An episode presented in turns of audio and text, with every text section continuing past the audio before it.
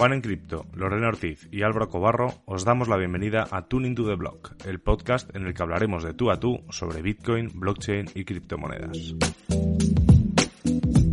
Cada lunes discutiremos las noticias más interesantes de la semana y compartiremos nuestras opiniones sobre los temas más controvertidos. Además, semana a semana vamos a tener invitados especiales con los que podremos conversar, debatir y lo más importante, seguir aprendiendo de Bitcoin y los temas que levantan interés en la industria de las criptomonedas.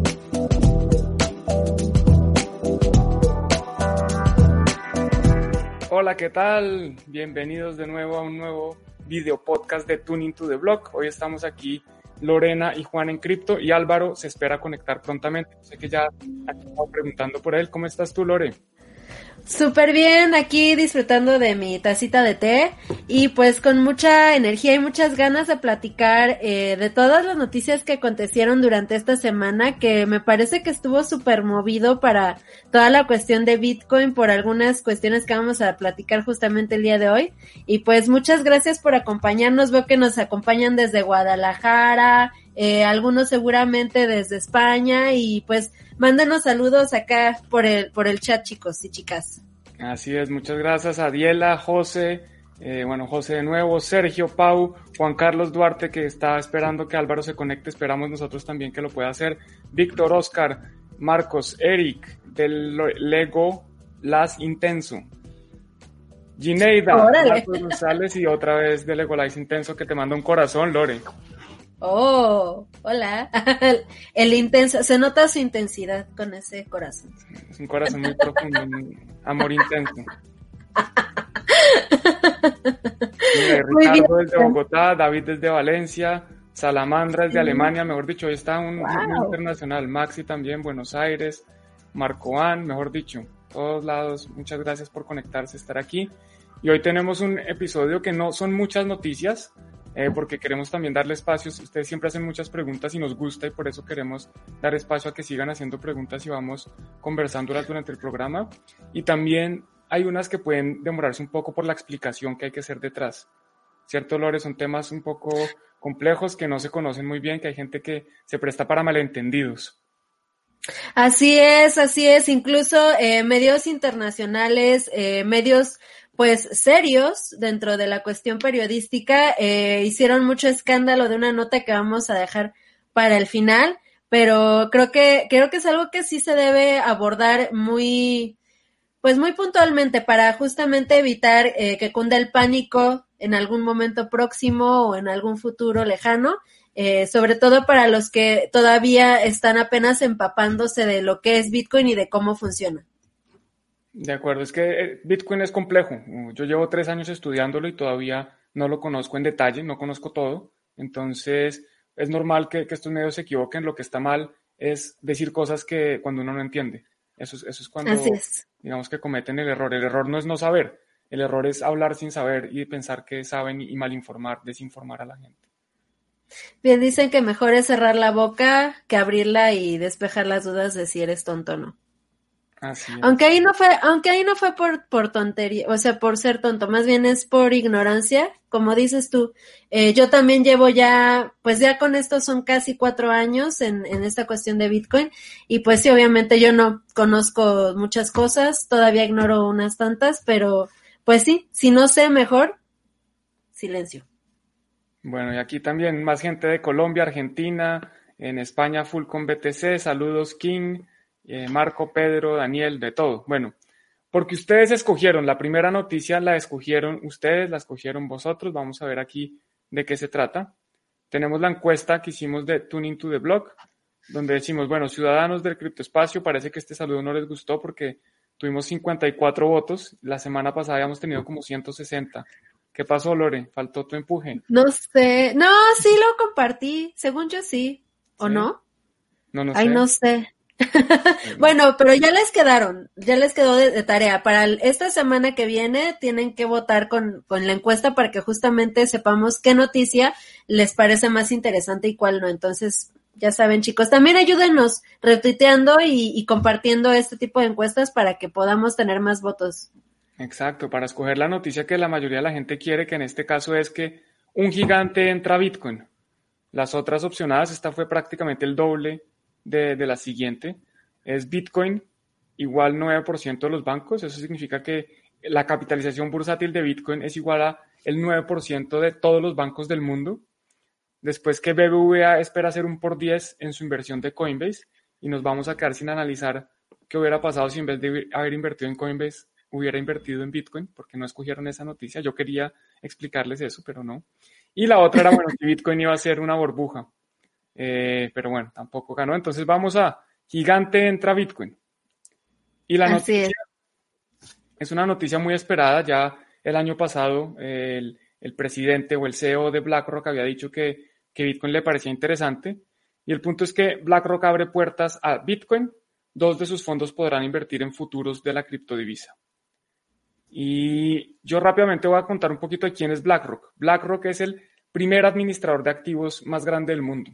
Un administrador de activos es una empresa, una compañía, una entidad que custodia, guarda activos a nombre de sus clientes.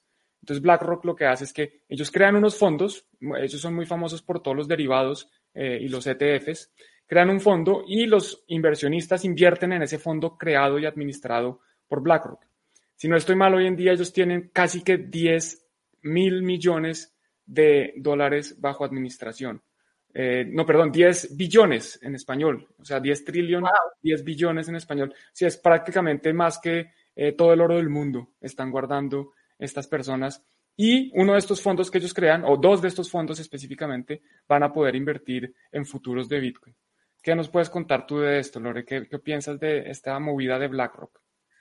Pues me parece que es algo que, que, vamos a ver cada vez más frecuentemente en diferentes fondos de inversión. En este caso, pues como dices, este fondo de inversión es, es muy, muy importante a nivel mundial. Incluso estaba checando que también eh, tienen operaciones aquí en México. Eh, y pues lo importante, más bien no lo importante, lo interesante de esta nota o lo que más me llamó la atención es que justamente están... Eh, haciendo una petición de registro a la Comisión del Comercio de Futuros sobre Materias Primas y eh, a la Comisión de Bolsa de Valores Americana. Entonces, están ya queriendo eh, que se, o sea, meterse de lleno y meterse correctamente regulado, de manera regulada, eh, y por eso están pidiendo estas, estos registros ante estas instituciones. Entonces, habrá que ver qué respuestas les dan estas instituciones, habrá que ver eh, qué sucede con estos fondos de inversión, cómo se va a poder comercializar a nivel mundial para las personas que estén interesadas en invertir con ellos y de qué manera justamente van a poder eh, custodiar también eh, lo que tenga que custodiar respecto a criptomonedas si es que le van a entrar de lleno esto. Así es, yo, tengo sentimientos encontrados, mencionas varios puntos que son muy importantes, eh, por ejemplo, el tema de la custodia, el tema de estar en, cumplimiento de todas las regulaciones. Eh, hay, varios temas que no se habían tocado a profundidad porque todavía digamos que los institucionales hasta ahora están empezando a entrar.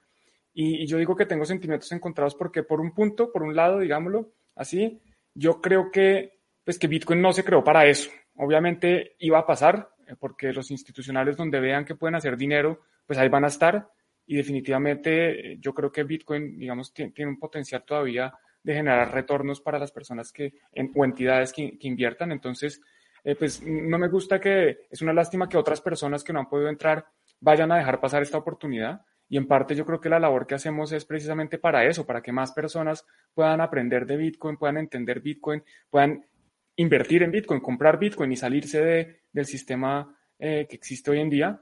Y lo que pasa es que Bitcoin se está financiando, o sea, no, financiando no me refiero a consiguiendo financiación, sino que se está volviendo un instrumento financiero.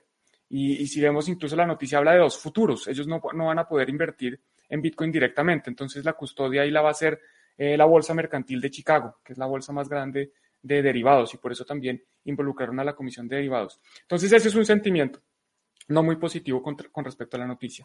Pero por otro lado, en la medida en que más de estos inversionistas lleguen, más blindados vamos a quedar los demás de que no van a prohibir Bitcoin, de que Bitcoin va a seguir existiendo, de que los reguladores no van a poder hacer nada porque el día que quieran decir, no, es que vamos a prohibir Bitcoin. Oiga, ¿cómo así? Es que ahí hay fondos, hay empresas que están listadas en bolsa, posiblemente hay inversionistas directamente, no, no directamente, pero fondos de pensiones que tengan eh, participación en Bitcoin, porque pueden tener acciones de una empresa, pueden tener participaciones de un fondo, y los fondos de pensiones, pues al final son, es el dinero de los pensionados, es el dinero de los futuros pensionados. Entonces, ¿cómo le van a quitar un activo a los futuros pensionados?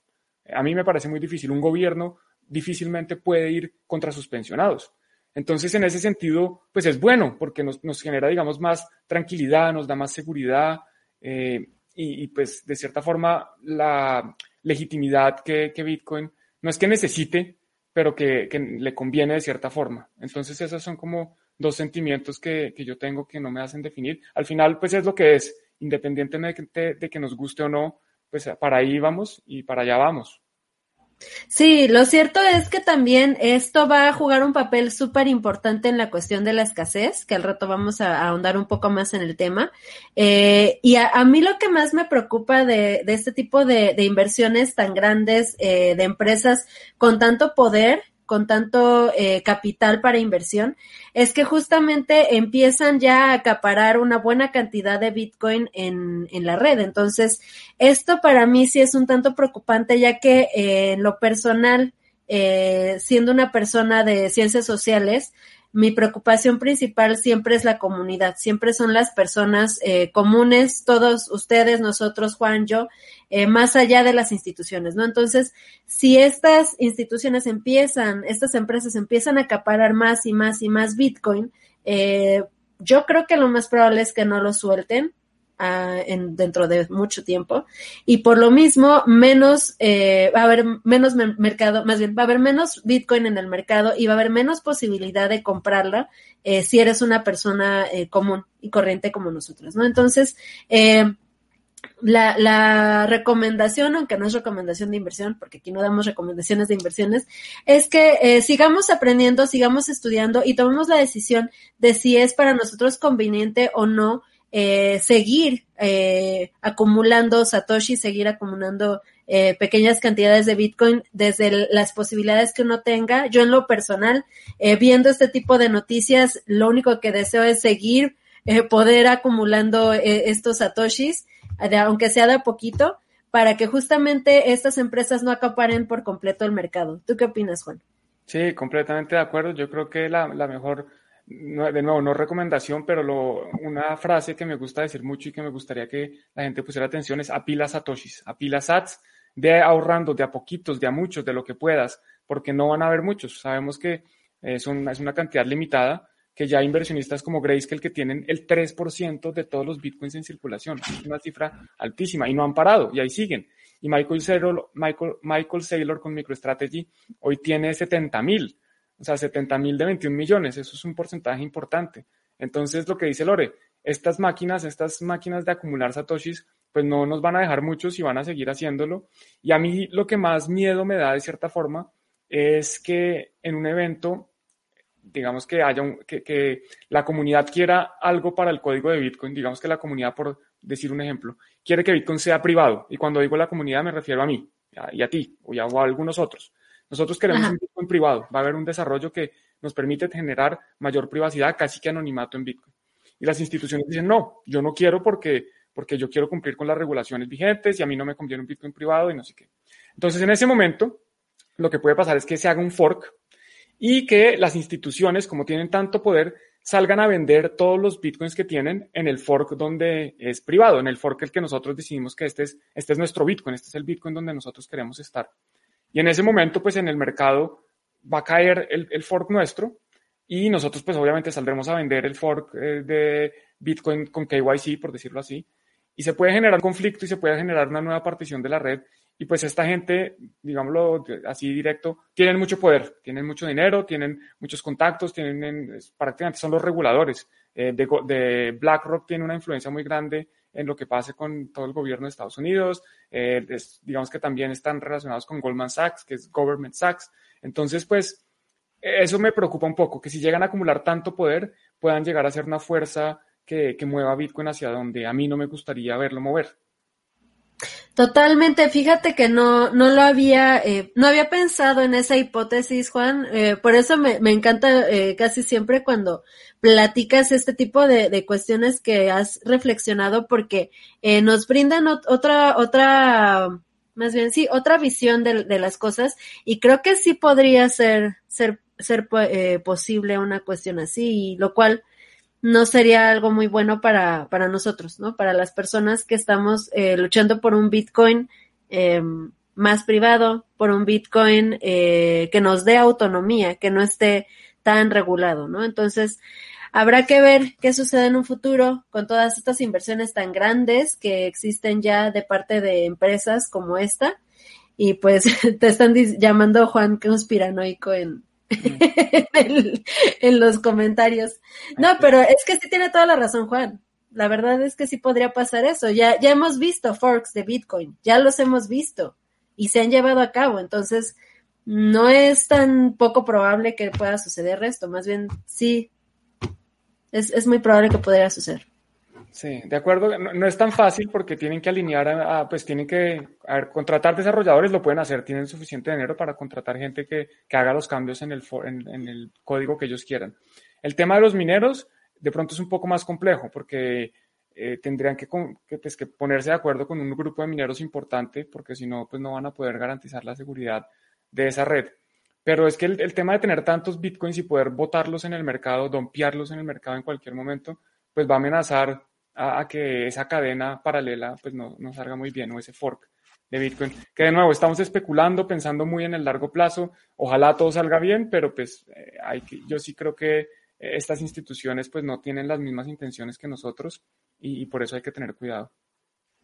Así es, y yo creo que si de todas formas piensas invertir en Bitcoin, creo que lo mejor es que aprendas a hacerlo tú mismo y a custodiarlo tú mismo, a ser partícipe justamente de este tipo de, de eh, fondos de inversión especulativos como BlackRock, ¿no?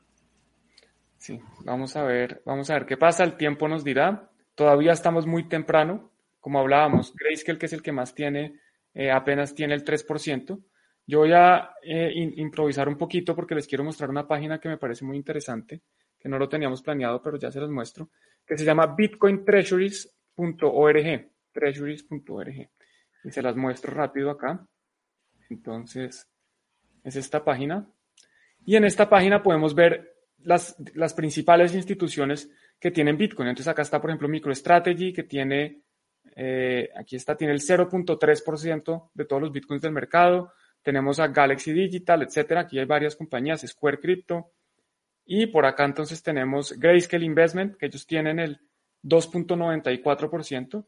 Y en total estas compañías, que hay compañías que están, aquí pueden ver, listadas en bolsa, hay compañías que son privadas y hay compañías que son, funcionan como, como fondos, como ETFs, y en total tienen el 5.8% de todos los bitcoins en circulación. O sea que no es que sea muchísimo, pero es importante. Es, es, más que lo que tendría hoy en día, por ejemplo, Satoshi. O sea que sí podrían llegar a, a tener cierta influencia en, lo, en el desarrollo futuro de Bitcoin, o por lo menos creo yo que podrían eh, tener cierto poder sobre lo que va a pasar con, con la red.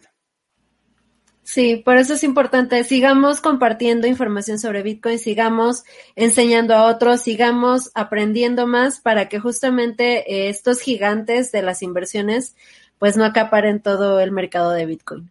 Sí, y compren, compren Bitcoin. Esto no es consejo de inversión, pero para que no se los acaben, se los quiere llevar todos.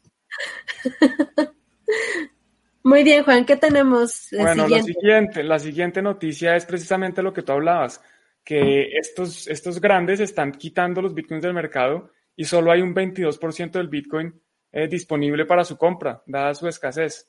Cuéntanos un poquito de esta noticia, Lore, ¿qué, qué dice la noticia sobre que, cómo así que solo hay 22% de, de los bitcoins disponibles para comprar? Pues, eh, a ver, permíteme porque acá lo tenía, acá está. Listo. Es que aquí hice mis anotaciones. Eh, lo que está comentando en esta nota es que el, alrededor de 14.5 millones de bitcoins están eh, ya resguardados en diferentes carteras. Entonces, el 78% de este bitcoin, eh, más bien del, bit, del bitcoin que existe, eh, no está en circulación, o sea, ya está, ya le pertenece a alguien. Entonces, se puede decir que actualmente solamente tenemos 4.2 millones de bitcoins eh, que se están moviendo en los mercados eh, de compra-venta. 4.2 millones de 21 millones en total de bitcoins que va a haber, ¿no? 18 millones 18.6 millones más o menos que existen en total minados hasta la fecha. Entonces, si nos ponemos a comparar eh, cantidades, realmente es, es muy poco el Bitcoin que existe actualmente para poder comprar y vender. Eh, yo estaba haciendo eh, hace rato em, unas operaciones para calcular más o menos si estos 4.2 millones son los que se están moviendo en el mercado y actualmente hay 7.500 millones de personas en el mundo, aproximadamente cuántos bitcoins le tocarían a cada quien. En total, según yo, se, le tocarían a cada quien .00005 bitcoins. Entonces, eso es aproximadamente 300 pesos mexicanos eh, es realmente muy poquito eh, actualmente en el valor que está, ¿no? En el valor de, comercial que existe. Entonces, pues mm, realmente la, distribución, eh, la redistribución que podría existir de la riqueza cada vez se, se encuentra con más obstáculos debido a esta escasez que, que pues cada vez está más cercana, Juan. ¿Tú qué opinas de esto? De acuerdo, mira, aquí tenemos opiniones de, de la audiencia. Nos dicen que nos van a dejar sin satoshis, Rafael. ¿Cómo así? Nos van a dejar sin satoshis. Y también por aquí Gastón nos dice que compren, compren, compren Bitcoin, que ellos están tan adictos como nosotros. Sí, hay que, hay que tener cuidado. Sí, yo, yo pienso lo mismo que tú. A ver, esos, esos bitcoins que mencionabas los estábamos viendo en la gráfica, era la parte azul. Estos son bitcoins que son ilíquidos, la parte azul. Eh, lo que estamos viendo también es que estamos en récords de bitcoins que se retiran de los exchanges. Entonces, cuando una persona quiere vender sus bitcoins, normalmente lo más fácil es ir a un exchange a venderlos. También hay formas de vendérselo entre personas y hay otras formas de venderlo, pero lo más común es ir a un exchange. Y el hecho de que haya menos bitcoins en exchanges significa que hay menos personas pensando, o organizaciones, pensando en vender esos bitcoins. Entonces ahí se pasa, pasa lo que Lore está diciendo, que es que hay, liquidez, no hay, no hay liquidez, incluso hay exchanges que, que no tienen mucha cantidad de bitcoins para, para la venta y tienen que ir a otros exchanges a comprárselos a otros exchanges y tienen que crear mercado y contratar eh, creadores de mercado para que traigan bitcoins, traigan liquidez y empiecen a, mover precios porque si no, pues no podrían operar muy bien.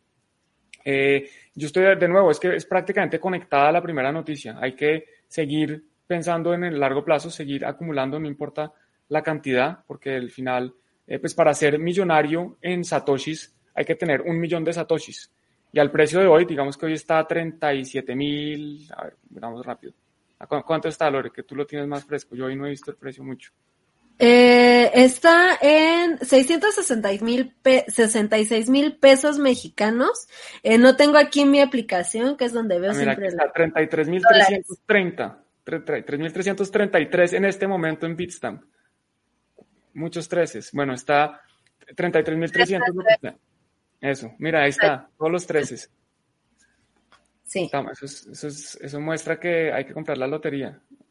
Eso muestra que hay alguien que tiene mucha preferencia por los números tres. No, compren la lotería, compren Bitcoin. Eh, entonces, bueno, para, para conseguir un millón de satoshis hay que pagar, si los cálculos no me fallan, más o menos 333 dólares, porque eso es el que está el precio.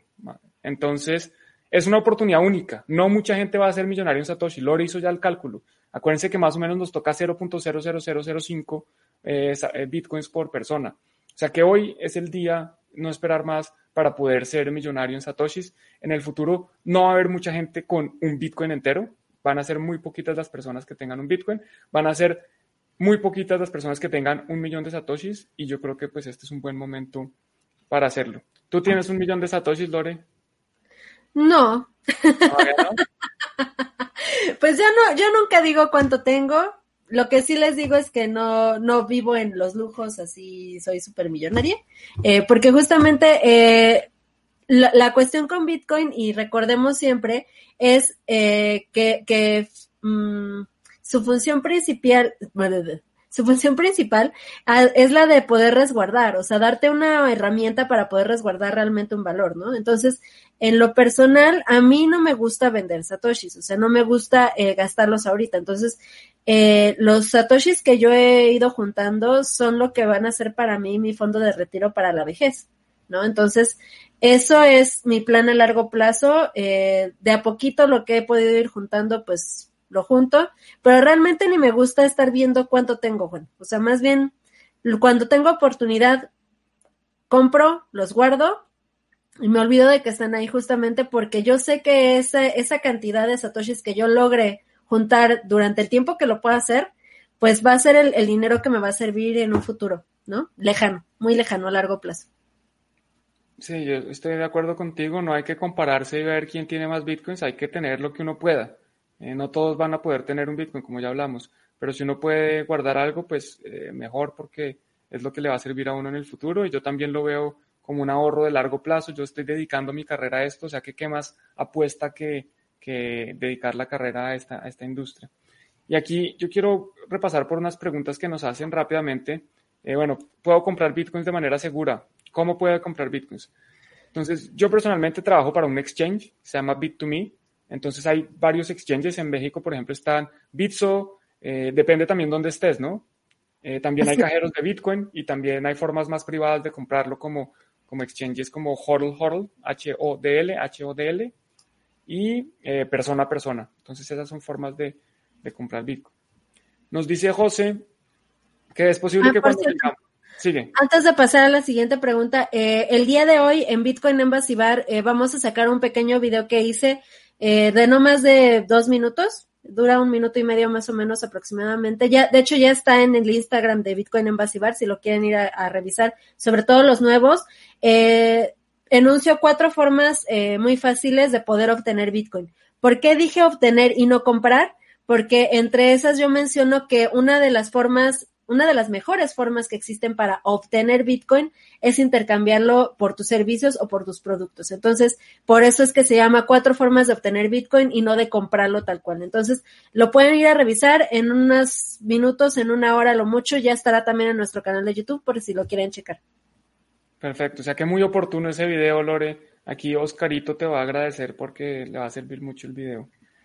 Y nos decía José que lo más probable es que cuando llegamos a los 40 mil, las ballenas instituciones dompearon el precio para causar pánico y comprar más barato. Eso es, y, a mí eso es lo que me dicen teoría de la conspiranoica. A mí es lo que me dicen conspiranoica. Pero que sí es un hecho. ¿Perdona? que te dijo? ¿Es el mismo que te dijo? Sí, José me dice a mí conspiranoico y después es el que va a, hacer cosas ahí extrañas. No, pero José, eh, sí es, eso puede ser. Ah, lo que sí es cierto y se puede ver on-chain, o sea, se puede ver en la blockchain, no es especular, es que hay récord de ballenas. Una ballena se, conoce como una entidad, porque son pocas personas, que tiene más de mil bitcoins. Y en este momento cada vez hay más ballenas. Estamos llegando a los cerca de 2.500 ballenas, 2.500 entidades con más de mil bitcoins. ¿Y eso qué significa? Pues que los grandes están acumulando más. Mientras los demás nos, se asustan o nos asustamos y salen a vender en estos momentos que, que Bitcoin cae un 20%, las ballenas no les importa, eso siguen acumulando. Entonces hay que tener tener cuidado porque eso, eso va a seguir pasando. Eh, por aquí había otra pregunta que quería hacer. Ah, mira, esta está como extraña, pero vale la pena mirar. Una pregunta tal vez sea muy tonta, pero ¿qué pasaría si los fondos de alguna minoría sean movidos por algún nuevo hash? No entiendo muy bien. Eh, a lo que me refiero es, no hay a quien reclamar problemas así, ¿verdad? Yo, yo, no entiendo muy bien la pregunta, pero no. En Bitcoin no hay a quien declarar. Si cometes un error, de malas. Si alguien te robó tus Bitcoin, de malas si enviaste tus bitcoins a donde no eras, de malas. No hay a quien reclamar, eso es parte de Bitcoin. En Bitcoin y en pues prácticamente cualquier criptomoneda, más bien cualquier criptomoneda. Recuerden que hace, hace no mucho yo cometí la burrada de mandar eh, TUSD a una dirección de USDT y pues sí, ya se perdió. Aunque sí es, es posible recuperarlo, pero pues luego les contaré eh, a más detalle qué sucedió ahí. Sí, hay, hay, personas que han podido recuperar grandes transacciones de, por ejemplo, Tether, porque, Tether es una criptomoneda eh, privada, privada me refiero a, que pertenece a una institución. Entonces, esta institución puede simplemente quemar unos tokens y volver a emitir otros si se, si se prueba que hace un error o cualquier cosa. Entonces, no, no todas las criptomonedas realmente uno no tiene a quién reclamarle. Hay tokens que, que uno sí podría, de cierta forma, recuperarlos. Y los, por ejemplo, los security tokens, los títulos valores en blockchain, también van a ser nominativos y, pues están indexados a una persona y no se pueden, eh, uno, uno, tiene a quien reclamarle, pero con Bitcoin, eh, con Monero, con Ethereum, con Ether, pues no, no se puede. Acaban de hacer una pregunta también por ahí, Juan. La de cómo aceptar Bitcoin en, en, un negocio. Acá está. ¿Cómo cobrar en Bitcoin en mi negocio? Y también, eh, igual, les recomiendo, váyanse a todos los que están haciendo estas preguntas al canal de YouTube de Bitcoin en Basibar. Ahí hay un video de un minuto, les tomo un minuto verlo, eh, donde explico eh, una forma muy fácil de aceptar criptomonedas en un negocio. Perfecto. Bueno, y aquí la seguridad de tus bitcoins, sí, bueno, aquí nos dice Paul García que la seguridad de tus bitcoins es responsabilidad personal y es consecuente a tu educación sobre este. Aquí no se puede ser ocioso, ¿de acuerdo? Hay que estudiar, hay que dedicarle tiempo. Lo que les decíamos, Lore ya cuatro años, yo llevo también un poco más de tres años dedicado a esto y todos los días hay que seguir aprendiendo y seguimos estudiando porque tenemos que cuidar nuestra privacidad, nuestra seguridad, nuestros bitcoins, más importante. Veo que aquí Lore me compartió el video, entonces lo voy a poner en los chats, ahí está, va a estar en el comentario. Para el que quiera ver el video de cuatro formas de adquirir bitcoin. No. Mi preferida, ah, no, el, de cómo hacer en tu negocio. Ah, cómo hacer, bueno, este es otro video. Eh, bueno, aquí me dicen que felicitaciones por un blog que tengo, ¿en qué, en qué página lo creé? Lo creé con WordPress. Aquí Juan Carlos nos pregunta. Eh, lo creé con WordPress, hay una plantilla ahí que, que, utilicé, no me acuerdo cómo se llama, pero si me escribes por privado o me dejas un comentario en el video, te, te respondo con gusto. Simplemente que no me acuerdo. Bueno, sigamos porque viene otra noticia que causó sensación en el mundo de, Bitcoin. Muchas personas no entendieron qué estaba pasando y pensaron que, Bitcoin se iba a desaparecer. Incluso un fondo, no sé si viste, Lore, que hubo un fondo que vendió como 200 millones, muchos idiotas, porque, porque no entendían qué estaba pasando. sí, de hecho, este, este Héctor de, de Criptonoticias, creo que es, eh, Héctor Cárdenas, eh, justamente compartió la captura de pantalla, ahorita te la comparto para que la pongas ahí. Pero continúa, Juan. Bueno, continuemos. Entonces, ¿qué pasó? Que están diciendo que hubo un supuesto doble gasto en Bitcoin. Entonces, yo, yo aquí hay varias cosas que quiero explicar porque, para que quede clarísimo. ¿Qué es un doble gasto primero? Entonces, un doble gasto significa que alguien se pueda gastar los mismos Bitcoins dos veces. Entonces, que yo, por ejemplo, le envío un Bitcoin a Lore y después, cuando Lore me ha dado eh, unas hamburguesas que compré en el Bitcoin Embassy Bar por un Bitcoin, después cojo ese mismo Bitcoin y se lo envío a Álvaro. Entonces tengo mi Bitcoin, tengo las hamburguesas y le envié el Bitcoin a Álvaro. Eso, eso sería un doble gasto, utilicé el mismo Bitcoin dos veces. Eso pues obviamente es un error, eso no debería pasar y, y gracias, digamos que la tecnología blockchain lo que realmente hace es eso, es, que Bitcoin, cuando nace Bitcoin, nos permite tener activos digitales, nos permite tener un activo, no, no, es una información, es un activo que si yo lo tengo, soy el único que lo tiene y que si lo envío, lo dejo de tener y solo una persona lo tiene. No es como la información digital que yo puedo hacer múltiples copias. Entonces, antes de Bitcoin no habían podido solucionar el problema del doble gasto. Entonces, ¿qué pasó? Entonces, están diciendo que, que hubo un doble gasto. Básicamente nos dicen esto fue Bitfinex el que lo encontró, si no estoy mal, Bitfinex tiene una cuenta que, eh, BitMEX, perdón. BitMEX tiene una cuenta muy interesante que es BitMEX eh, Research y ellos publican ciertas cosas que van pasando en la red. Entonces aquí publican eh, información de la, de, la, de la, transacción que pasó y me voy a extender un poquito, Lore, porque quiero explicar qué fue lo que, lo que, lo que pasó. Entonces, cómo, cómo funciona Bitcoin es que es una cadena de bloques. Cada 10 minutos en promedio se va agregando un bloque, un bloque de información, dependiendo del minero que, logre minar ese bloque. A veces, porque hay, hay distintos mineros, hay muchísimos mineros en el mundo tratando de minar el siguiente bloque, dos mineros pueden encontrar un bloque en un momento de tiempo, no en el mismo, porque probabilísticamente es imposible, pero en, momentos muy cercanos, digamos con un segundo de diferencia. Y si Lore, que es la minera que encontró un bloque en México, empieza a compartirle este bloque a la red, empieza a decir, mire, yo encontré este bloque, este bloque es válido. Entonces los demás que están en México lo reciben, validan y lo comparten lo comparten con los de Estados Unidos. Después lo reciben, lo validan, lo comparten con los de Canadá. Esto no es geográficamente exacto, pero, pero nos sirve para dar un detalle. Digamos que yo estoy en Australia y yo encontré un bloque un segundo después que Lore. Entonces yo le comparto mis nodos a los de Nueva Zelanda y después a los de Singapur y después, entonces en ese momento hay una versión, hay en el mundo hay unos nodos que tienen una versión donde está el bloque del, del Lore y una versión donde está el bloque mío, que son, son bloques distintos porque yo pude incluir unas transacciones distintas a la de Lore. ¿Qué pasa? ¿Cómo se soluciona eso? Así está Bitcoin, está programado para que funcione así.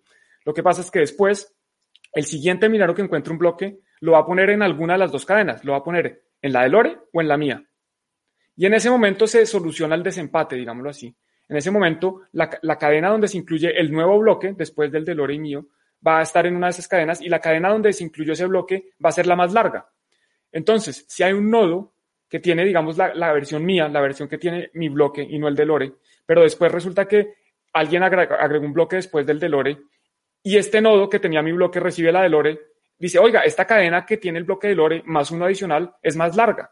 Entonces desechan la de Juan e incluyen la de Lore y asumen que la de Lore es la más larga. Entonces eso fue lo que pasó, que dos mineros encontraron dos bloques en un momento de tiempo muy seguido, que en esos bloques había, había una misma persona, una misma dirección enviando bitcoins a dos direcciones distintas, o, había, básicamente había dos transacciones con un solo bitcoin. Entonces, por un momento, ese bitcoin se estaba gastando dos veces, no, era un bitcoin, era una fracción, era como 20 dólares de bitcoin. En, ese momento, Bitcoin se, estaba, se había gastado esos, esa fracción de Bitcoin en dos versiones paralelas del mundo y después cuando se decidió, bueno, cuál es la versión final, cuando se realizó el desempate, pues en una de las versiones se desapareció ese Bitcoin ya no se gastó porque así es como funciona la red. Y así es como funciona, no es que sea un error, no es que haya pasado nada extraordinario, eh, esto es un poquito la clase aburrida, pero quería explicarles para, que, para los que no entienden, para los que están empezando, cómo funciona la red de Bitcoin. Estás en mute, estás muteada. Ya, ahora sí. Es que no quería eh, que algo que moviera te interrumpiera.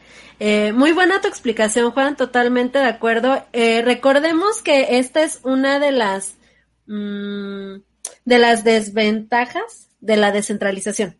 O sea, como justamente menciona Juan, o sea, algunos reciben antes la información que otros, por eso es que a veces se crean dos bloques, ¿no? Al mismo tiempo y algunos los toman como válido uno y algunos otro.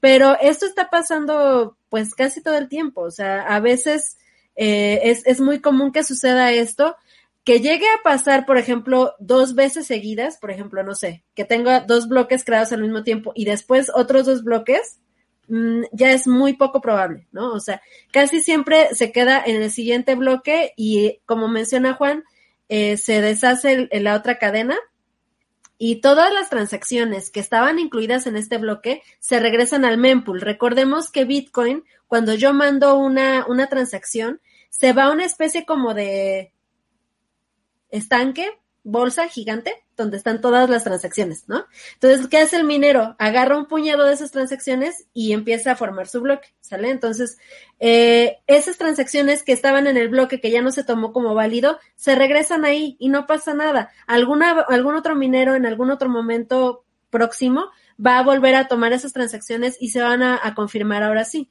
Entonces, no hay que eh, dejarnos llevar por el pánico, no hay que dejarnos llevar por este tipo de encabezados eh, clickbait. Eh, como menciona Juan, la cantidad que se gastó supuestamente dos veces corresponde a una cantidad 0.006 bitcoins, que es un poquito más de la cantidad que les mencionaba hace rato que nos corresponde a cada humano en el planeta, si es que nos distribuimos esos 4.5 millones de bitcoins.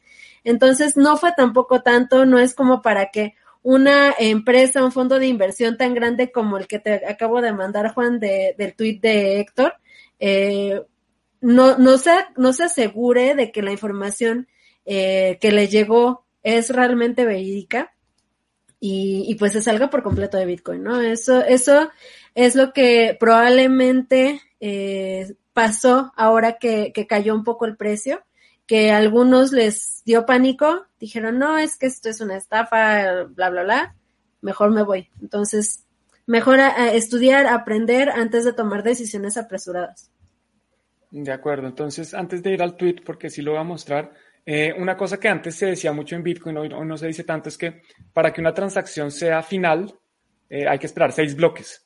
Por eso, precisamente por, por situaciones como esta, porque cuando uno, yo veo mi transacción confirmada, en mi nodo o en un explorador de bloques, yo no estoy seguro de que no haya otra cadena con, otra, con otro bloque.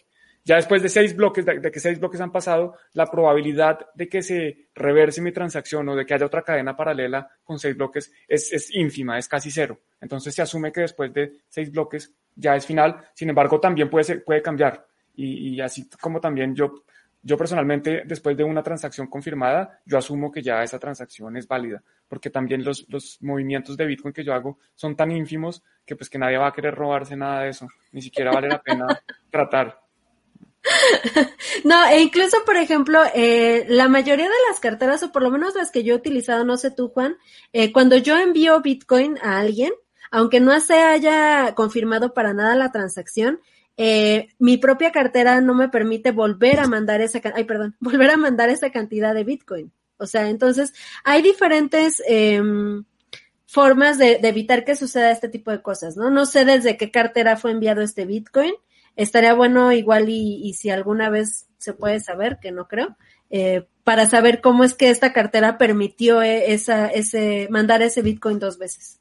Es que hay, carteras que tienen una funcionalidad que se llama Replace by Fee, RBF, que significa reemplazar la transacción anterior por una con un fee mayor. Entonces yo puedo enviar una transacción con, pagando un Satoshi por byte o después puedo enviar una transacción, la misma transacción pagando 10 Satoshis por byte. Entonces en ese caso pagaría más, los mineros van a incluir la transacción que paga más, a pesar de que la otra está ahí. ¿Por qué? Pues porque ganan más recompensa. Y les tenemos una noticia bomba, una noticia sorpresa, cuenta antes de que sigas, ¿puedes decir eh, qué cartera tiene esa función? Porque yo en lo personal nunca he utilizado una, pero estaría bueno saberlo. No me he fijado las carteras que yo uso. Eh, me queda de tarea para, para el próximo lunes. Ah. Me comprometo a decirles. Eh, es que no, no, la utilizo, yo soy paciente. Yo tengo transacciones de hace dos semanas ahí esperando a un Satoshi por byte y no me preocupa. Ni siquiera he visto si, las, si pudiera subirlo. Ah, ok, ok, está bien. Bueno, y la sorpresa, ahora sí, ta ta ta tan, ta tan.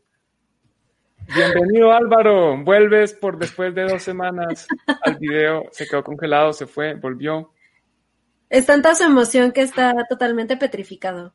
Está petrificado de la emoción. Bueno, más adelante lo, volvemos a poner cuando solucione sus problemas técnicos. pero, pero ¿me escucháis? Ahora sí te escuchamos. Lo que no sé es por qué no veo, no se me pone la cámara. Estoy aquí congelado, yo me estoy moviendo, os lo juro. Bueno, voy a salir y entrar otra vez. Bueno, ahora volvemos a, aceptar. Ahí está entrando y saliendo él. Bueno, vamos a ir entonces a, la, la, noticia, lo que les contaba Lore. Entonces, primero, rápidamente quiero mostrarles, uy, perdón, que es que me equivoqué, me, me moví antes. Esta noticia, por noticias como estas, es que inversionistas toman decisiones estúpidas y es que eh, dice, el Bitcoin apunta a su peor momento. Además, a mí no me gusta cuando lo llaman el Bitcoin, pero bueno, apunta a su peor semana desde marzo y se podría deber a la estafa. Hablan de una estafa del doble gasto. ¿Qué estafa hay acá? Acá no hay ninguna estafa. Así funciona Bitcoin. Hay que entender cómo funciona antes de escribir que hay una estafa del doble gasto.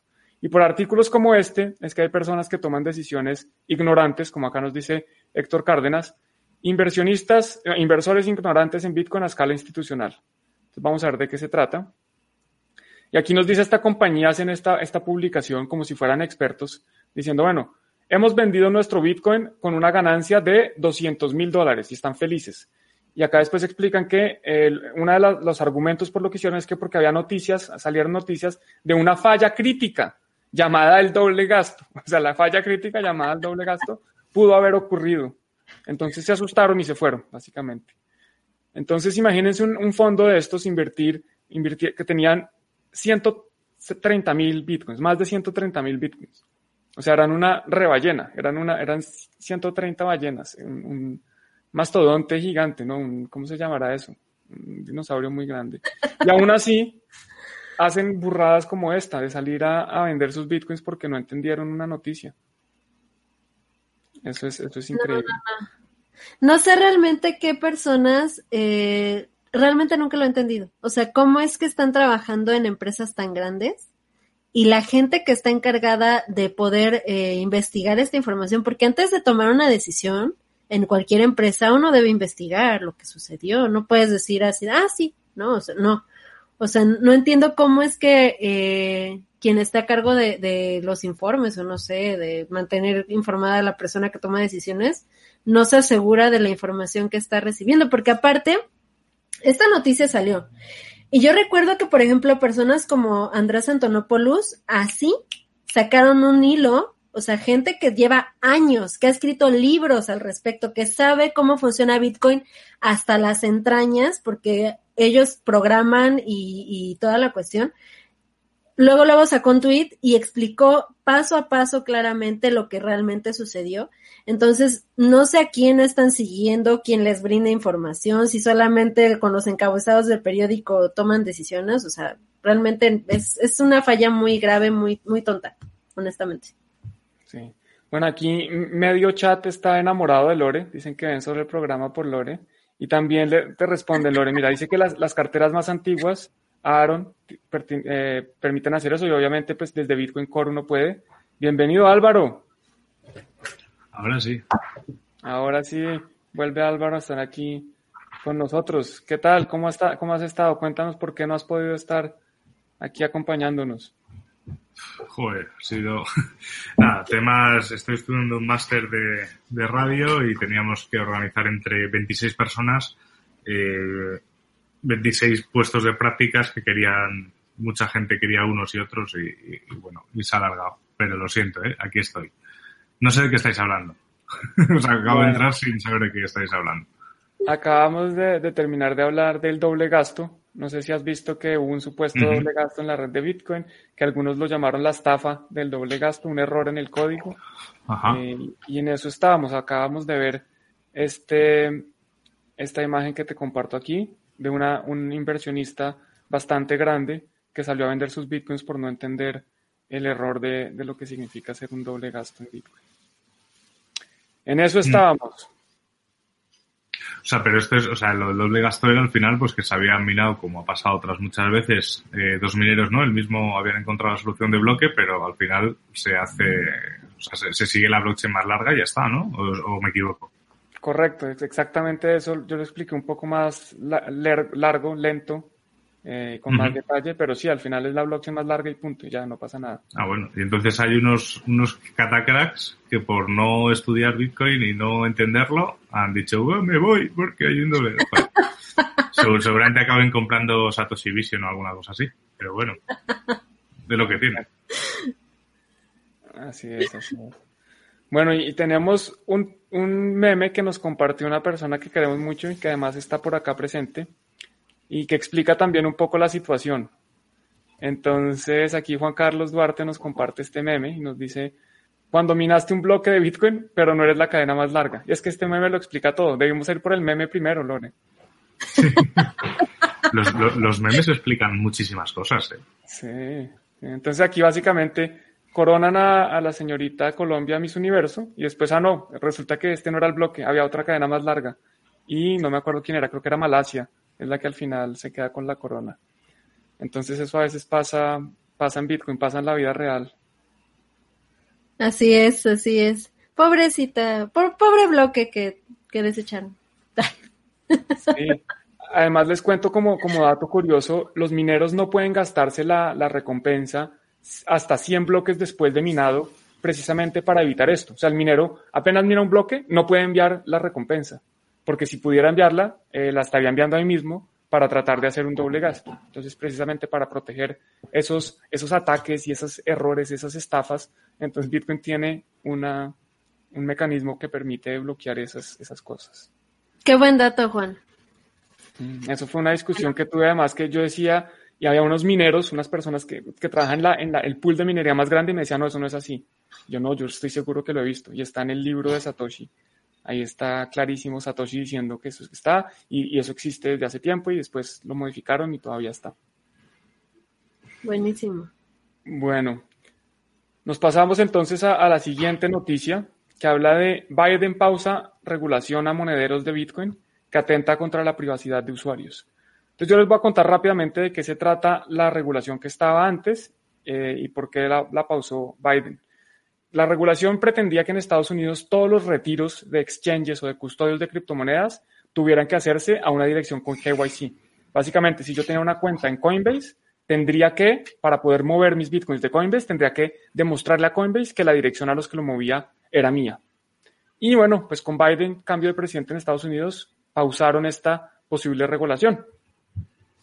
¿Qué más nos puedes contar de esto, Lore? Bueno, les voy contando yo mientras Lore se, desmutea. Ahora sí. Ya, ahora sí, ahora sí.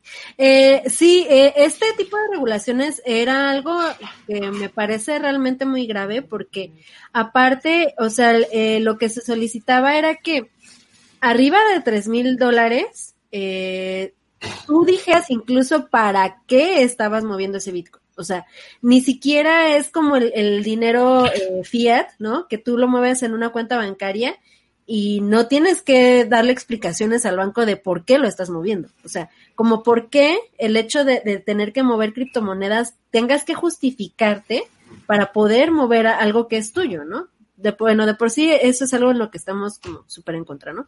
Y luego, aparte de todo, eh, las transacciones que superaran los 10 mil dólares, iban a ser eh, incluidas en una red de ejecución de delitos financieros. O sea, ya básicamente te tildaban de lavado de dinero, de, de, delincuente, exacto. O sea, por mover algo que es tuyo. Entonces, realmente esas regulaciones eran algo, pues, muy grave que atentaba eh, contra la autonomía de, de, los individuos.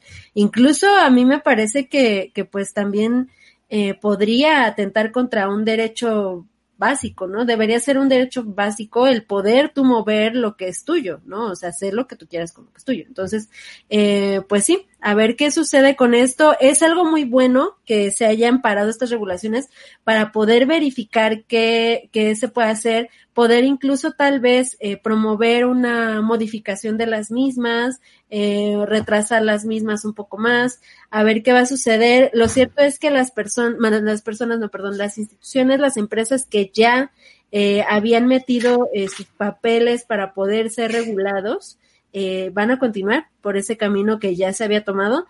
Los que no, eh, se van a retrasar durante 60 días, me parece, Juan. No, no estoy seguro de, eso. Creo que son, sí, creo que les están dando dos meses para poder hacer esta revisión. Son 60 días. Sí, 60 días. tienen 60 días para revisar las propuestas regulatorias. Entonces, a ver qué sucede. Esperemos que, que esto sí sea algo bueno, porque incluso al parecer el cambio de, el cambio de gobierno podría terminar siendo algo positivo, ya que eh, hay personas dentro de la, del gobierno que incluso han tenido que ver con, con criptomonedas. En este caso es Gary Gensler de la Comisión de Bolsa de Valores, eh, que estuvo justamente, ah, perdón, no, perdón, Michael Barr, perdón, Michael Barr, como jefe de la Oficina del Contralor de la Moneda, la OCC, eh, fungió hace tiempo eh, como miembro de la Junta de Ripple. Digo, Ripple no es algo que nos encante, pero por lo menos tiene que ver con criptomonedas, probablemente no sea tan severo eh, en, en, la cuestión de regulatoria. ¿Tú qué opinas, Álvaro? Pues, a ver, hombre, yo creo que por un lado, obviamente es una buena noticia para todos, porque encima si Estados Unidos tira por ese tipo de regulación seguramente Europa iría detrás, y ya no te hablo de, de otras zonas, pero, pero bueno, de momento hay un cambio de gobierno, es normal, las cosas se pausan y veremos cómo salen. Yo no desconocía el dato que decías que había gente que había estado involucrado en criptomonedas, pero bueno, siempre es preferible eso a, a gente que, que, que, solo viene de, de, de, la banca clásica y no tiene absolutamente ninguna idea.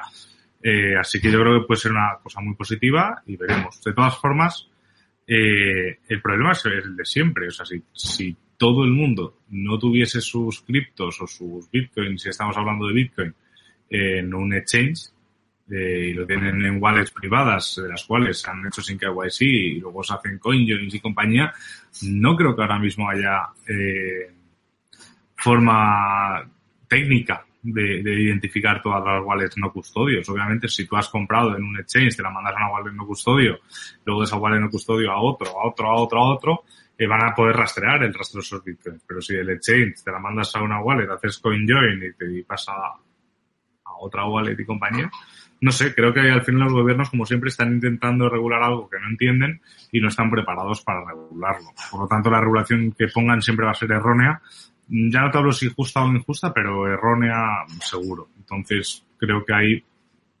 todos son castillos en el aire. Eso es un poco lo que opino sobre el tema. No sé si, si es correcto o no, pero es mi opinión. Bueno, no, pues muy bien, es una opinión, las opiniones no son correctas o no, son opiniones. Eh, aquí nos dice Aaron, no, no, lo pongo en pantalla porque tapo a Lore porque es un mensaje grande, no quiero taparla. No importa, ponlo, ponlo, ponlo. Vamos a hacer así, a ver, así lo podemos poner. Mm. Listo. Entonces dice que Biden no congeló la regulación porque sea pro Bitcoin, sino porque congeló todas las regulaciones que venían de la era de Trump. Y después menciona algo que también es interesante y es que, bueno, si, el, si le pidemos la opinión, que en este momento lo vamos a dejar opinar, así no le hayamos pedido la opinión, él dice que Biden va a traer una agenda regulatoria que no va a vetar Bitcoin, pero que sí va a luchar contra el lavado de dinero. Entonces, bueno, eso es posible, como dice Lore, eh, en este caso hay varios, no solo, no solo estos reguladores que mencionas, el, el de la comisión, bueno, todavía no, no, se han decidido, ¿no? Ellos primero Biden los nomina y después tienen que aprobarlos, pero puede, parece que va a haber un, no sé cómo se llama esto, no es un buffet ni es un banquete, es un, un equipo, digámoslo así, eh, de, de, bastantes personas que conocen la industria, ya sea con Coinbase, con Ripple, con cualquier otra cosa, pero que entienden un poquito más. Eh, vamos a ver qué pasa. Yo, no, yo personalmente no creo que Bitcoin en este momento le importe a Biden. Yo no creo que Biden sepa qué es Bitcoin. Yo creo que lo tiene sin cuidado. Y él está preocupado es por el coronavirus y, deje de contar. Eso es lo que le importa a él en este momento. El déficit de Estados Unidos, el la maquinita de, de prender dinero que la aprendieron hace rato, eso es lo que le preocupa a él. Yo creo que Bitcoin yo creo que él ni siquiera sabe qué es eso y seguramente sí hay, habrá asesores que tienen su propia agenda. Pero bueno, eh, por aquí hay un montón de cosas. Había una pregunta que quería responder porque era de, de esas de educación que nos gustan. Eh, voy a ver si la encuentro rápido. Nos, nos, decían más o menos que sí, que sí, perdón que no, no encuentro la pregunta, pero era que si todas las transacciones iban en un bloque, que no entendía esta persona cómo así que eh, había un doble gasto. Entonces, prácticamente, como mencionaba Lore, cada nodo tiene una, una piscina, una, una, un espacio en su memoria con las transacciones que no han sido confirmadas. Todas las transacciones que envía la gente a la red, cuando no están confirmadas, cada nodo las guarda. Y cada minero escoge cuáles de esas transacciones va a incluir en el próximo bloque. Entonces yo como minero puedo escoger unas transacciones y Lore como minera va a escoger otras transacciones. Entonces eso es un poquito cómo funciona. No, no todos los bloques que están minando los mineros tienen que ser iguales en ese momento de tiempo de una cosa, una cosa. Eh, vengo aquí eh, más tarde, eh, supongo que habéis estado todo el mundo de muy buena onda, pero me toca hacer un poco de polimalo. Estoy viendo los comentarios, comentarios bastante fuera de lugar, que no están, que creo que no tienen cabida en este espacio, ¿vale? O sea, que, o sea, hacia Lore, eh, y creo que son comentarios sí que sí, Lore es guapísima y sabe muchísimo, pero creo que vamos a centrarnos en una conversación de cripto porque no tienen lugar aquí. Yo ya he empezado a bloquear a gente. Es la primera vez que hago esto en un directo, pero me parece que es una falta de respeto y vamos a ser serios. Y hasta aquí mi intervención. Muchas gracias, Álvaro. Y pues todos saben que los aprecio mucho, los quiero mucho. Gracias por sus halagos. Sin embargo, en este espacio no estamos justamente para esas cuestiones, estamos para aprender y para compartir información. Ese es realmente el objetivo de este lugar, ¿vale? Perfecto. ¿Algo más que quieran opinar de, de los nodos o de...? este, sí, o sea, eh, como dices tú, Juan, eh, recordemos que no, no, o sea, cada bloque contiene cierta cantidad de, de transacciones. Eh, yo, de hecho, ya hasta había buscado mis, mis, este, para, para enseñarles lo de las dos cadenas. Okay. o sea, tenemos tu cadena principal, tenemos un, bloque que minó Juan y tenemos otro bloque que minó Lore, ¿no? Y estos dos se podrían como ensamblar aquí. Hay una bifurcación de los dos, ¿vale? Lo que va a determinar cuál de los dos bloques va a ser el válido va a ser el siguiente bloque. Dependiendo cuál se una primero a la siguiente cadena, entonces se une esta y este que habíamos minado se va, ¿vale? Entonces este se termina ensamblando ya la cadena de bloques original y este de acá se deshace todas las transacciones y se va de nuevo al mempool, ¿vale? Perfecto, Lorena. Queda mucho más claro así, una ilustración gráfica de eh, una bifurcación y de pues esto no es una bifurcación, de, de, una pequeña de estos, ¿cómo se llama? ¿Esto es un soft fork o no? No, esto no, no sería un soft fork, sería dos bloques minados al tiempo. No, no sé cómo. Sí, es como una pequeña bifurcación, pero, o sea, es una bifurcación mínima. O sea, no, no tiene gran importancia realmente como mencionamos, ¿no? Sí. Y por aquí comentaban también Eh, es una... Eh, si están obsoletas las llaves Bitcoin, las llaves privadas, hackearon Nano Ledger, filtraron la base de datos. Eh, se, se responde a, a, sí mismo esa persona, ¿vale? Eh, o sea, lo que se, lo que se hackeó fue la base de datos de compradores de Ledger. De hecho, fue la base de datos de Ledger y la base de datos de Shopify. Eso no hace que, se, que Ledger haya sido hackeado ni tus claves están en privado. Simplemente vas a recibir un montón de phishing y es estar atentos. Nadie te va a pedir las claves y ya está. Las claves de Bitcoin no, no están obsoletas. O sea, es una tontería como una casa de gas. Así que es importante tenerlo en cuenta, ¿vale? Porque hoy también me han preguntado gente sobre ese tema y, a ver, Ledger no deja de ser inseguro. Es molesto que se filtren tus datos, obviamente, pero las claves Bitcoin siguen siendo, siguen siendo seguras y no, no estaríamos hoy aquí. Así es. Eh, recordemos que Ledger, cuando tú eh, configuras tu Ledger, de hecho ahí incluso Ledger te lo dice, ellos no tienen tus llaves privadas, no tienen conocimiento de cuáles son. Incluso si tú, a mí ya me pasó también, perdí mi llave privada de mi Ledger. Ellos, o sea, aunque los contactes, les pidas que si te la vuelven a regresar, no la tienen ellos. Entonces, aunque se hayan filtrado datos, no hay manera de que el hacker sepa cuáles son tus llaves privadas. O sea, realmente, como dice Álvaro, el riesgo ahí es que eh, algunos incluso eh, se, se, conoció su dirección de su casa porque Ledger envió el producto a su casa, eh, lo cual puede resultar en algo muy peligroso, eso sí es cierto. Pero más allá de eso, pues no, no hay manera en que, en que el hacker haya, haya podido recuperar las llaves privadas que tú tienes de tu Ledger Wallet. Así es. Entonces, cuando Álvaro dice que no te van a pedir las llaves privadas, no es que no te las vayan a pedir, te las van a pedir y mucho, solo es que no tienes que darlas. Muchos estafadores van a pedirte tus 24 palabras para recuperar tus llaves privadas. No tienes que darlas, o sea que sí te las van a pedir, lo que pasa es que no tienes que darlas. Ledger posiblemente no te las vaya a pedir. Y nos pregunta Jesús Zamora que si es muy complejo hacerse con un nodo, que cómo puede hacer eh, para colaborar con la red.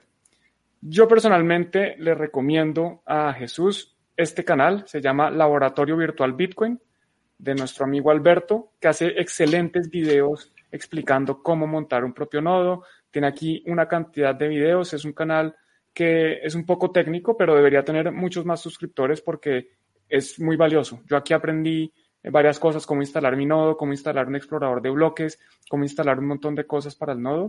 Así que pues si, si estás interesado en eso, te recomiendo el canal de Alberto Laboratorio Virtual Bitcoin. Tú, eh, Juan, les comento que él ya tiene su propio nodo, incluso compartió algunas fotografías por ahí en redes sociales. ¿Cómo te fue haciendo tu, tu instalación, Juan? ¿Te, resultó muy complicado? Eh, ¿Fue realmente sencillo? Eh, ¿O qué opinas al respecto? Bastante fácil, fue muy, muy fácil realmente. Obviamente eh, yo tenía cierto conocimiento, yo, soy ingeniero y por otro lado pues vengo estudiando Bitcoin por mucho tiempo, pero realmente es fácil, especialmente si uno sigue un tutorial como los de Alberto. Hay que hacer un par de cosas antes. También yo, yo encontré que cambiar un puerto de conexión eh, y, después es básicamente seguir unas instrucciones y es, hay que esperar la primera vez que yo bajé la blockchain se demoró como seis días nada más. No, seis horas, perdón. Seis días es lo que se demora en Venezuela pero aquí se demoró seis horas en... A veces entiendo que más, entiendo que mucho más. ¿Sas? ¿Por el ancho de banda, supongo, o por qué? Sí, sí, sí, claro. porque la conexión sí, sí. a internet no es muy buena. Pobres nuestros amigos venecos, que hay mucha comunidad por allá, espero que alguno de ahí nos esté viendo ahorita. Seguro que sí, ahora por favor dejen ahí el comentario para contarnos que están viéndonos desde Venezuela. Un abrazo a todos los venezolanos que además tienen otras soluciones, allá están en, más avanzados con el tema de los nodos satelitales, que si les interesa, ahí, Tuning to the Block, abajo, ahí está un episodio que hicimos con Aníbal Garrido, que instaló un nodo satelital. Entonces también nos cuenta un poquito de su experiencia. Obviamente un nodo satelital sí es muchísimo más difícil porque hay que apuntarle al satélite, eso tiene más, hay que saber de física, de eh, electricidad, electrónica, un montón de cosas ahí complejas. Bueno, Chicos, ¿algo más o nos vamos a, al meme del día de hoy? Ahí hay más preguntas. Vamos. Ah, perdón, ahí había, ah, no, sí había una pregunta ahí que se me parece interesante. No sé si la quieras que la resolvamos rápido. Sí, dímela y la pongo. La de Oscar de que el Bitcoin reside en el blockchain.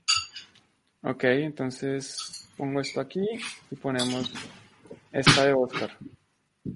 ¿Qué significa que los bitcoins reciben en la blockchain? Cuando se minan bitcoins 6 cada 10 minutos hoy en día, ¿cómo se asignan al minero que los obtuvo? ¿Quién quiere explicar esa pregunta? Sigue Álvaro. realmente es, importante tener en cuenta que hay un error, sobre todo en el vocabulario que utilizamos, eh, tanto en inglés como en español, que decimos, yo guardo mis bitcoins en mi, en mi wallet ya sea un ledger, ya sea en, una wallet de papel, en lo que sea. Eso no es la verdad. O sea, lo que realmente tú estás guardando en una wallet son las, las claves privadas que certifican que ese Bitcoin que está dentro de lo que es la blockchain es tuyo. O sea, sin esas claves privadas nadie más accede. ¿Vale? Entonces, eso es lo que estás guardando tú realmente en una wallet. No estás guardando Bitcoin como tal. O sea, Bitcoin se puede decir entre comillas y de forma abstracta que no se posee. Lo que tú posees son las claves que certifican que los Bitcoins. Al final, en el proceso de la minería, eh, es el propio protocolo de Bitcoin que mediante, así como está, como está puesto, como está programado, que el, simplemente el minero que eh, resuelve la ecuación o el problema matemático y resuelve primero el bloque, automáticamente el protocolo le manda a lo que sería, o sea, certifica que en su clave privada o como lo que o, a su wallet, si volvemos a hablar mal de que, de que los posee, le manda eso y certifica su acceso. Entonces, lo importante es tener en cuenta, y eso es muy importante, sobre todo cuando estás utilizando wallets custodio, que tú no tienes Bitcoin. O sea, Bitcoin está en la blockchain y por eso también es absurdo cuando regulan eh, Bitcoin en algunos países, como por ejemplo España, como que está, es dinero fuera de España. Y ¿por qué? O sea, la blockchain no está en ningún país. O sea, es, global, ¿no? O sea, está en España también. Entonces, por eso también eso es una tontería. Es importante tener en cuenta eso, que tú lo que guardas en una wallet siempre son claves privadas que certifican que algo es tuyo, pero no están en tu wallet privada. No sé si he más a la gente, Juan. Perfecto, no, está, está clarísimo. Yo quiero resumirlo en otras palabras. La blockchain es una base de datos, es una base con información de transacciones. Esa base de datos está en muchos ordenadores. Todos los nodos son, tienen esa base de datos. Y en esa base de datos está todos los bitcoins. Todos están ahí en, cada uno de los ordenadores, tiene todos los bitcoins. Y como dice Álvaro, lo que una persona puede tener es una llave privada que de cierta forma le permite la acceso a esos bitcoins, permite demostrar que esos bitcoins son nuestros, pero están los bitcoins en toda la blockchain. Los mineros, ¿qué pasa cuando los mineros reciben un bitcoin? Básicamente lo que hacen es que en la primera transacción del bloque se asignan unos nuevos bitcoins. Entonces, esos nuevos bitcoins, ¿dónde están? En la red, en toda la red, en toda la base de datos que tenemos todos los participantes de la red. Ahí están los nuevos bitcoins que el minero eh, se ganó por minar, por resolver el problema, como mencionaba Álvaro. Así es, y para que puedan obtener una eh, cuestión más visual, porque como ya se dieron cuenta, yo soy muy gráfica en, en cuanto a entender mm. cosas y en mis explicaciones, eh, hay un eh, documental, por así decirlo, en Amazon que se llama Cryptopia, de hecho nos lo, nos lo compartió un viewer hace un tiempo, no sé si te acuerdas, Juan. donde justamente explican eh, en qué consiste una llave privada, que eh, casi casi literal lo ponen ahí como una llave y el blockchain como una especie de bóveda transparente donde todos podemos ver lo que todas las direcciones de Bitcoin tienen. Y esa llave privada es lo que nos da acceso a esa bóveda para poder nosotros extraer o mover esos Bitcoins que nosotros tenemos. Entonces, si pueden, véanlo. Es una explicación eh, pues muy padre, muy visual, eh, que tal vez aclare un poco más eh, en qué consiste una llave privada. Bueno, y aquí, aquí como en línea con eso, nos pregunta John Massa. Buenas chicos, siempre me surge una duda. Cuando dices lo importante son las llaves privadas, entiendo que sean las palabras clave, pero a la hora de usar mi ledger solo me pide un password normal. ¿Qué podemos decirle a John Massa? No, John, no sé qué hiciste, porque cuando configuraste esa ledger debieron haberte dado esas llaves privadas. Entonces, eh, no sé qué onda, si alguien te la regaló o qué pasó, eh, pero esas llaves realmente te las debió haber dado la ledger cuando lo configuraste. Aquí está, Álvaro está bloqueado, ¿cierto? Ah. No, no, no. Y es lo que, y, además, John, es lo que tú guardas eh, fuera de la leche. Lo guardas en los papelitos con la que te vienen o en el papel que tú quieras. Eso, si tú perdieses ese ledger, es lo que tú necesitarías, a no sé si medio, porque Es que estás, la, cámara está pausada y la, voz un poco ah, entrecortada, pero sí. ya. ¿Me veis moverme o no? Ahora sí. Sí. O sea, al final lo que tienes es, eh, o sea, si tú pierdes ese ledger y quieres restaurar la wallet, eh, la dirección, en, en, otro ledger nuevo, vas a necesitar sí o sí las claves privadas. O sea, que si has perdido esas claves privadas, eh, con el solo password aprenderás nuevamente que no puedes restaurarlo ni nada. Así que si no lo tienes, por favor, empieza ya a arreglarlo porque puede suponer un problema grave. Bueno, Álvaro, estás, estás un poco trabado. Ah, bueno. Aquí está una ledger, lo que viene adentro es el dispositivo e incluso aquí adentro vienen unas tarjetas, se las voy a mostrar, para que justamente tú puedas anotar tus llaves privadas. Aquí están, ¿ok? Estas tarjetas vienen adentro del, dispositivo para que tú puedas anotarlas. Aquí está, incluso están enumeradas. Entonces, si no tienes estas llaves privadas que te dieron cuando configuraste por primera vez tu Ledger Wallet, lo que yo te recomiendo es lo que yo terminé siendo, que es comprar otro dispositivo o pasar ese Bitcoin que yo tenía en el, en el Ledger que perdí las llaves. Pasé ese Bitcoin a otra cartera, restauré mi Ledger desde el principio. Si tú metes el PIN que te pide eh, que ingreses aquí con los botoncitos, si tú metes el PIN varias, eh, tres veces de manera errónea, el ledger se borra totalmente y puedes volver a configurarlo como un dispositivo nuevo. Entonces, te recomiendo que hagas eso y vuelvas a configurarlo desde cero y anotes ahora sí tus llaves privadas. De hecho, hay un tutorial sobre cómo configurar este ledger en el canal de Bitcoin en Basibar también.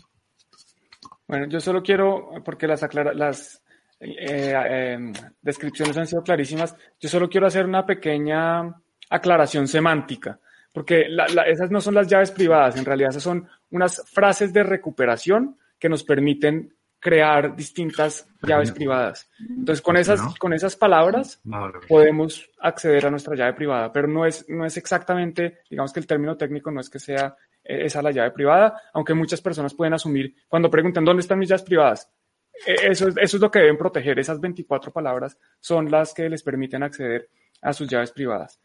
Nos habían preguntado por, por DeFi, nos han preguntado un montón de cosas, pero pues ya vamos hora y 11 minutos de stream.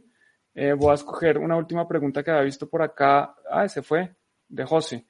Ah, no, que nos pregunta que si bueno o malo eh, fundamentales y precios de que le hagan wrap a Bitcoin para guardarlo en la red de Ethereum. ¿Qué opinas tú, Lore? ¿Es bueno o malo? Ay, estoy ambivalente porque me, me parece muy atractivo para poder sacar eh, ciertos rendimientos a corto plazo, porque justamente cuando tú haces el grab de Bitcoin, generalmente lo haces para poder farmear Bitcoin en Ethereum. Sin embargo, no me parece tal vez que sea lo más correcto hacer. Yo en lo personal me ha dado mucho miedo eh, eh, hacer un wrap de Bitcoin porque justamente me da cosita que haya alguna eh, falla en el contrato inteligente o alguna cuestión así y pierda ese Bitcoin que yo ingrese ahí.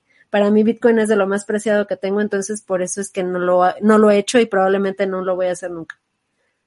Bueno, Álvaro, ¿tú qué piensas de eso? ¿O estás bloqueado? Eh, no, creo, creo que estoy bien. No sé si me escucháis. Te escuchamos a medias, pero la imagen está paralizada. ¿Está paralizada? ¿En serio? perfecto y estoy conectado No tienes una cara graciosa ni nada. Te ves bien, como de Puedes contarnos tu opinión, que ya estamos igual cerrando. Bueno, eh, a ver, yo para empezar eh, me paso un poco como Lore. Eh, en caso de probarlo lo haré con muy poquita cantidad porque, es un contra que puede fallar. Ah, fundamentalmente al precio, yo entiendo que los bitcoins que se ponen como colaterales no son bitcoins que se quedan congelados, por lo tanto es menos bitcoin que hay de oferta, por lo tanto podría ser bueno para el precio. A mí ya sabéis que los experimentos de DeFi me dan mucho miedo, entonces yo prefiero esperar a que se vayan desarrollando cosas para hacer DeFi con Bitcoin de verdad y no con un Bitcoin en Ethereum. Así que yo, por mi parte, no lo toco. Perfecto. Entonces yo para complementar un poco, simplemente menciono que WBTC o WBTC, o sea, este Bitcoin rapeado en Ethereum, tiene todos los riesgos de Bitcoin, más los riesgos de Ethereum, más los riesgos del contrato inteligente con el que utilizaron para hacer el wrap de Bitcoin, más los riesgos del de el custodio que se llama BitGo, o sea que tiene muchos riesgos adicionales al riesgo de Bitcoin. Entonces, en ese sentido, pues tener WBTC es tener un BTC con muchos más riesgos.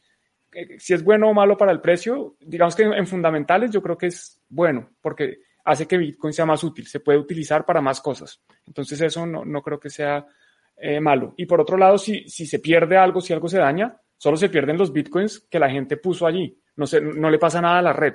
Entonces a mí me parece bueno que se, se, se, digamos que se limitan los riesgos. Si, si, usted se puso a experimentar con DeFi y le fue mal y se dañó el contrato inteligente o estaba mal hecho, usted es el que perdió, pero la red de Bitcoin sigue funcionando. Y en cuanto a precio, creo que lo mencionaba Álvaro, pues es más Bitcoin bloqueado, es Bitcoin que no se puede vender. Entonces eso en teoría podría generar una presión al alza. Y eh, Loreno, te vuelven a preguntar, el, documental es Tutopia, Cryptopia, Cryptopia, ajá, sí lo encuentran en Amazon. Si no lo encuentran tal cual, eh, pueden buscar eh, Bitcoin, así literal en Amazon Prime. Busquen Bitcoin y les aparecen como cuatro eh, diferentes programas, películas. Incluso también ahí está una que me encanta que se llama The Rise and Rise of Bitcoin. También chequenlo, está buenísimo. Eh, pero bueno, para esta explicación, busquen así Bitcoin en Amazon Prime y ahí les va a aparecer. Perfecto. Chicos, algo más. Bueno, siguen apareciendo preguntas ahí de última hora. Seguimos, paramos. No, yo creo que ya, ¿no? Mejor que las guarden para el siguiente live. Perfecto. Exacto, sí, muchísimas sí. gracias. Agradecemos todas las preguntas. Álvaro, quedaste con cara sonriendo, pausado. Por lo menos no quedó como ese ratito que se había quedado así. Bueno, eh, si me escucháis, muchas gracias y gracias por cubrirme a mis compis, que, que ya es la, casi la segunda. He venido un poco, así que no cuenta como cubrirme entero, como, como el otro día. Así que nada, nos escuchamos este jueves y nos vemos el lunes que viene. Hasta luego. Recuerden suscribirse. Los canales están abajo en la descripción del video, en YouTube, en Facebook. Hoy se me olvidó poner el Twitter de Tune Into the Blog, pero normalmente también estamos, arroba Tune Into the Blog. Voy a poner aquí abajo rápidamente nuestras redes sociales. Darle like al video, obviamente, en la plataforma que estén viéndolo. Un like, un corazón, cualquier cosa. Y los comentarios también son muy agradecidos. Y obviamente suscribirse y clica la campanita para que YouTube les avise los próximos videos. Eso es todo por mi parte. Muchas gracias a mis compis. Muchas gracias a todos los que se conectaron. Lore, cierra tú. Yo digo que cerremos con ese meme que traías y que no claro, pudimos. Nos, nos que aparte, meme. les voy a decir, Juan tiene un video muy bueno que hizo, eh, que tiene mucho que ver que, con este meme que, que, nos va a compartir ahorita en pantalla. Entonces, no dejen de ver ese video de Juan, está muy bueno sobre cuál es realmente la, la verdadera burbuja aquí en, en, el, en la realidad. Sí, si van a Juan en cripto, es el último video, es el más reciente, eh, ha sido un éxito, y este, de esto habla el video. Entonces ahí la traducción es, no sean engañados, no te dejes engañar, Bitcoin no es la burbuja, Bitcoin es la aguja.